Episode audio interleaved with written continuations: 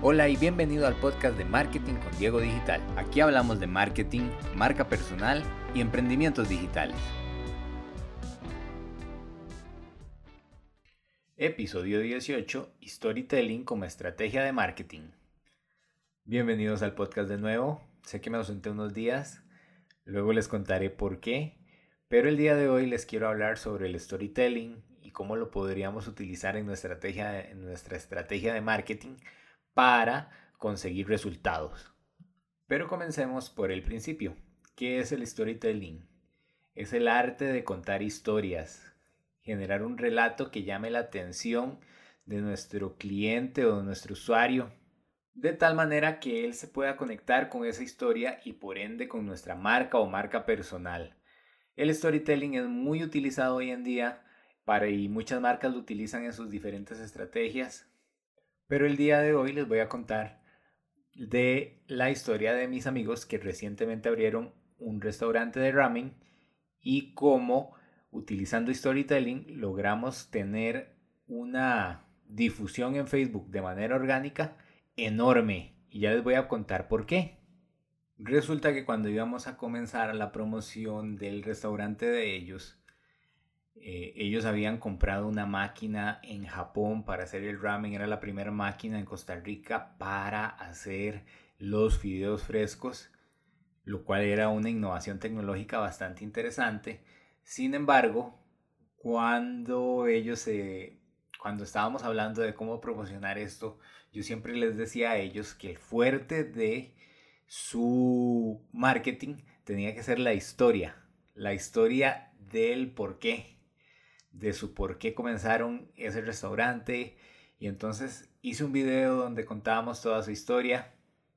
Y en resumidas cuentas el video hablaba de cómo ellos comenzaban su viaje a Japón, cómo este, la novia de mi amigo se preparaba para convertirse en chef, cómo él comenzaba a estudiar qué hacía especial el ramen en Japón, luego cómo viajaban a Japón para estudiar con los mejores eh, profesores de ramen que podrían haber, aprender de los mejores chefs, como durante el viaje él le pedía matrimonio a ella, ella le decía que sí, luego pasaban cosas en la historia como que la mamá de ellos, la mamá de él se murió y él tuvo que regresar de emergencia a Costa Rica para para darle el adiós. Bueno, todo ese tipo de cosas se iban contando en la historia.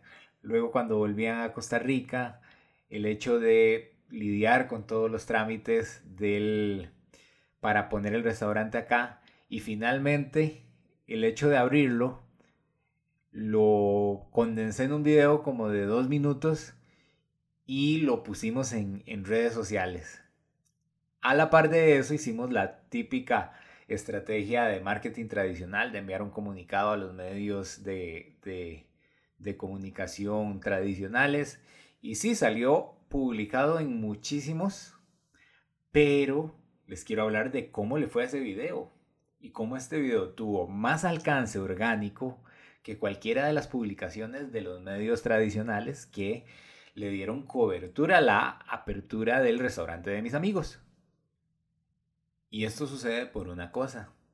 La gente que veía el video podía identificarse con mis amigos porque hay muchos que son emprendedores, que también quieren hacer un negocio, por el hecho de la historia, que muchas veces alguien ha perdido a una madre en el proceso o porque tal vez alguien ha pedido matrimonio durante un viaje. Todos esos elementos hacían que la gente se identificara con la historia y luego indirectamente se diera cuenta de que el restaurante de ramen que ellos están fundando es algo novedoso y que les puede llamar la atención.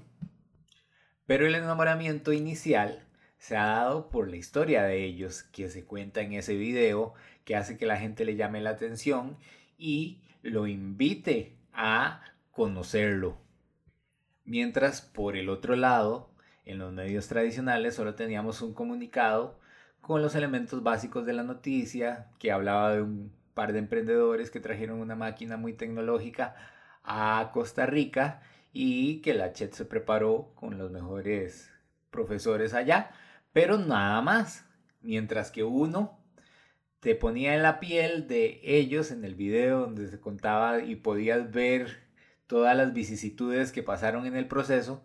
En otro, solo tenías los datos fríos. ¿Qué es lo que pasa con la técnica del storytelling? Es como estar viendo una película. Te pones en la piel de los protagonistas, podés sentir lo que ellos sienten, podés experimentar esos sentimientos y sentirte identificado con lo que ellos están viviendo. Eso permitió que ese video se compartiera 105 veces en mi perfil de Facebook, pero a su vez cuando yo me metí al perfil a las 105 personas que lo compartieron, muchas de esas personas se les compartía el video otra vez, otro amigo de ellos que no era amigo directamente mío, de una a cinco veces. Entonces eso hizo que el video terminara convirtiéndose en un video viral. Pues la, el alcance fue creciendo porque a ese amigo que lo compartió, luego otro amigo de él se identificó con la historia y la volvió a compartir y así sucesivamente, lo cual hizo que obtuviéramos un alcance enorme. Se los pongo así, ese día también se compartieron noticias en medios de comunicación tradicionales sobre el restaurante y si bien muchas de esas tuvieron cierta interacción con el público de, o los usuarios que estaban en Facebook esa noche, ninguna llegó a los números que llegó ese video. A pesar de ser medios mucho más tradicionales, mucho más conocidos, con mucho más base de usuarios, ninguno logró obtener los números que obtuvo ese video.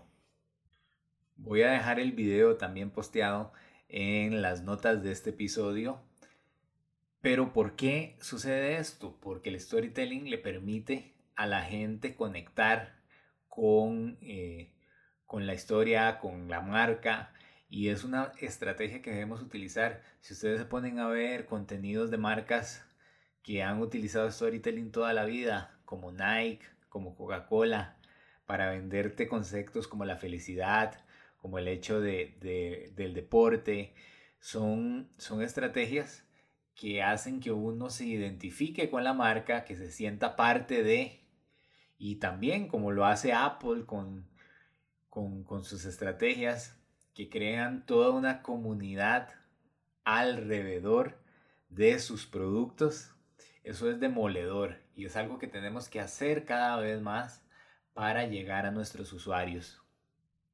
Por lo cual, yo les pregunto, ya ustedes saben cuál es la historia de su marca, cómo la pueden contar, qué elementos tienen que podrían cautivar a sus usuarios, qué es lo que vale la pena de decir de esa marca, que pueda generar esas emociones que atraigan a esos usuarios a que se identifiquen con esos productos o servicios que ustedes venden.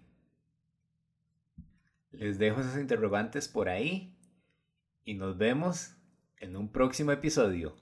Hasta luego. Este fue el podcast de Marketing con Diego Digital.